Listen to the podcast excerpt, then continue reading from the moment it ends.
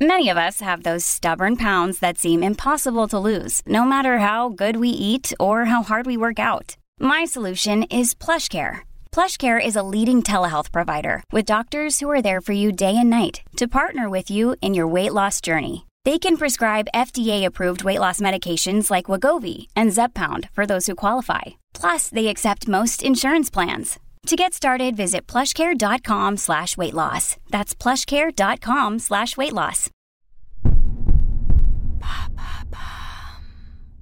Les dentifrices blanchissants sont-ils vraiment efficaces? Merci d'avoir posé la question. Au charbon actif ou à la noix de coco purifiante, les dentifrices blanchissants ont la cote. Ils affichent tous la même promesse, rendre vos dents plus blanches. Mais de quoi sont-ils composés exactement?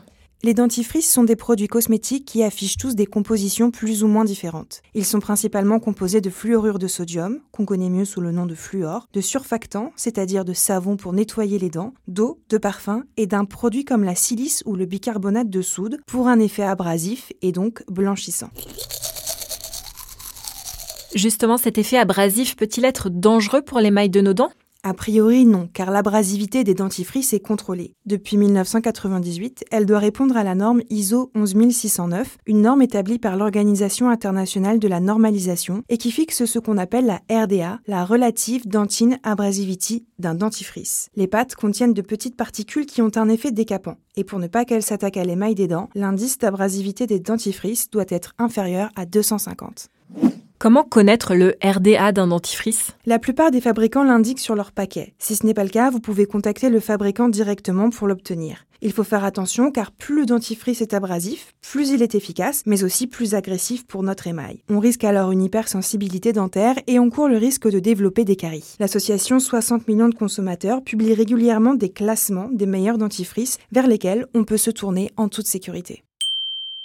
Mais ces dentifrices blanchissants permettent-ils vraiment d'avoir des dents plus blanches? Un dentifrice blanchissant peut en effet enlever les colorations ou les taches causées par exemple par le café, le thé ou le tabac. Ils vont gommer plus efficacement qu'un dentifrice classique la coloration jaunâtre des dents. L'action polissante du dentifrice blanchissant aide à retrouver la couleur naturelle de l'émail après plusieurs jours ou plusieurs semaines d'utilisation. Il peut également prolonger l'effet d'un détartrage effectué chez le dentiste. Mais en aucun cas, il ne va blanchir les dents. Aucun dentifrice ne peut éclaircir la couleur de vos dents. La couleur de l'émail est génétique comme la couleur de nos cheveux ou de nos yeux.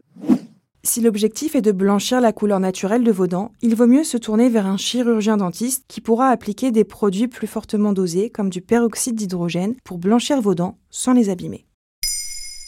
Maintenant, vous savez, un épisode écrit et réalisé par Olivia Villamy.